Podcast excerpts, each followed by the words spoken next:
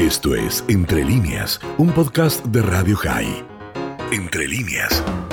Nos vamos como cada semana a la República Oriental del Uruguay. Allí nos espera Eduardo Con. Le damos la bienvenida a este coffee. ¿Cómo estás, Dani Salzman? Y en este caso, Carlos Gurovich, te saludan. Buenos días a ambos. Buenos días a todos. Eh, feliz Día de la Independencia para el Estado de Israel, sin duda.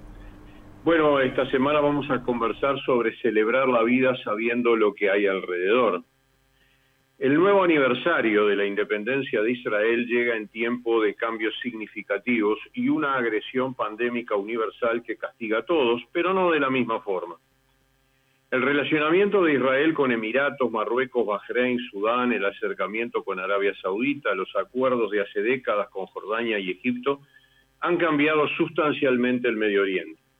El acercamiento con Emiratos es más exponencial.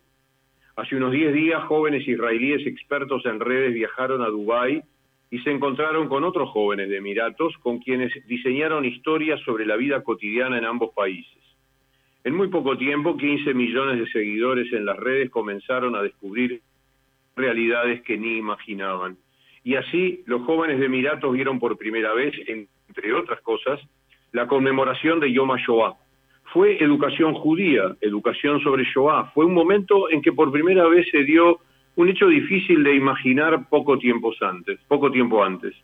Tres jóvenes de Emiratos y tres jóvenes saudíes encendieron la menorá recordando a los seis millones de judíos asesinados. Emiratos ha decidido dar estos pasos para avanzar en convivencia, además de la ciencia y tecnología. No todos los otros países, a pesar de los tratados firmados, han actuado igual. Egipto mantuvo sus libros de enseñanza llenos de antisemitismo por décadas.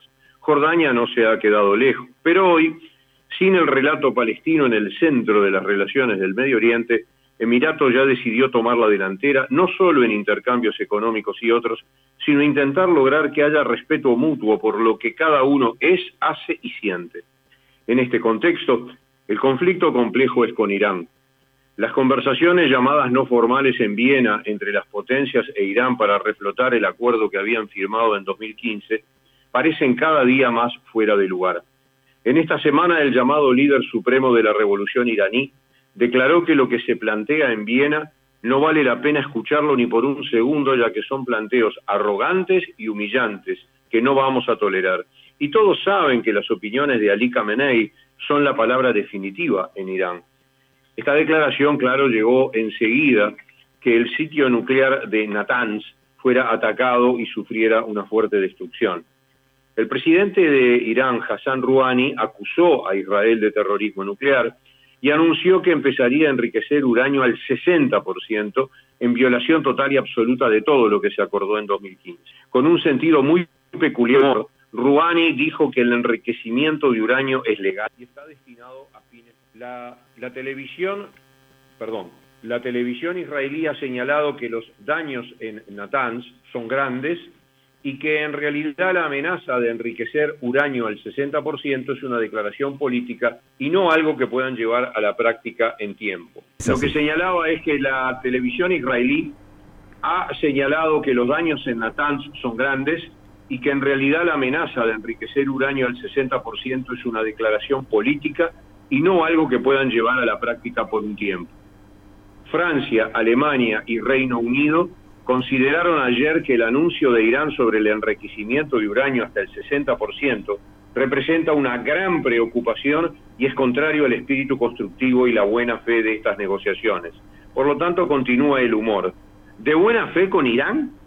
Claro, el acuerdo absurdo de 2015 permitía un enriquecimiento de 3.67%. Irán lo aumentó en enero de este año a 20% y ahora amenaza con el 60%, que está muy aproximado al 90% que precisa una bomba. Nunca hubo buena fe. Hubo negociaciones políticas fallidas y demasiado silencio mientras Irán invadió Siria, Irak, se apoyó en Hezbollah y llenó y llena de armas a Hamas. Cero buena fe, cero condena en los organismos de ONU, generosa impunidad y un gran temor en todo Medio Oriente que entre otras cosas ha acercado a varios países árabes, como hemos visto a Israel. Al llegar a los 73 años, Israel tiene una relación regional que no había podido lograr en 72 años. El conflicto por territorios en disputa con los palestinos sigue yaciendo en la oscuridad. La nueva administración de Estados Unidos no ha modificado la situación con Irán, tal como los hechos lo van demostrando. Intenta hacerlo con la autoridad palestina. Aunque no lo quieran ver en lo inmediato, las prometidas elecciones palestinas del mes que viene pueden desbarrancar a Abbas y su cohorte corrupta y desprestigiada e instalar de una forma u otra jamás. Israel ya está preparado para este escenario. Lo están las potencias con derecho a veto en el Consejo de Seguridad.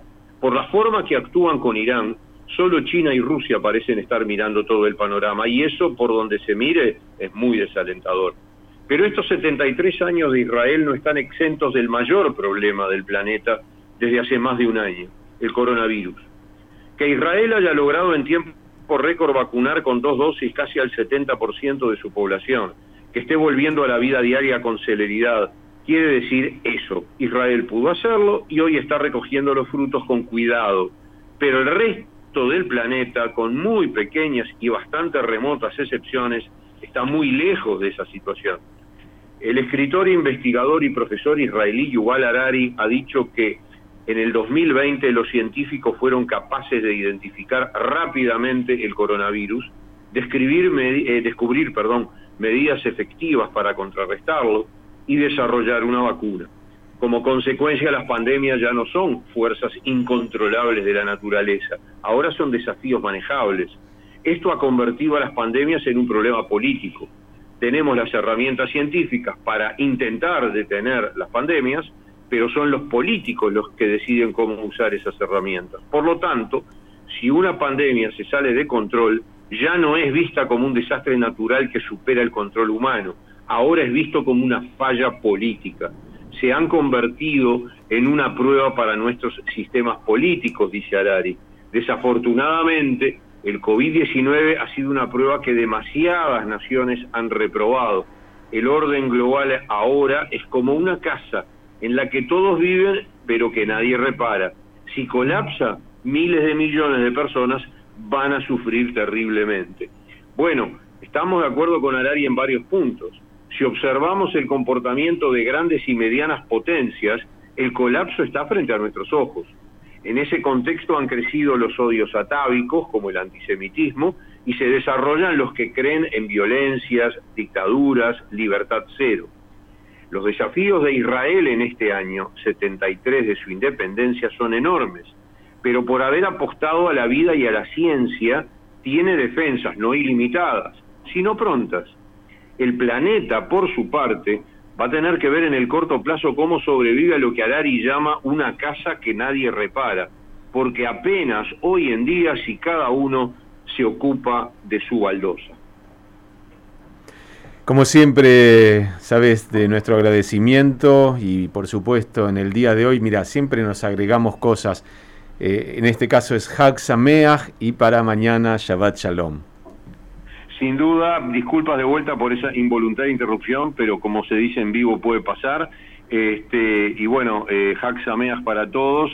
Ojalá cuídense mucho, este, porque la verdad que lo que dice Alari en nuestro Río de la Plata se está cumpliendo como al mil por ciento. Así que Hak para hoy y Shabbat Shalom para mañana. Esto fue Entre Líneas, un podcast de Radio High. Puedes seguir escuchando y compartiendo nuestro contenido en Spotify, nuestro portal radiohigh.com y nuestras redes sociales. Hasta la próxima.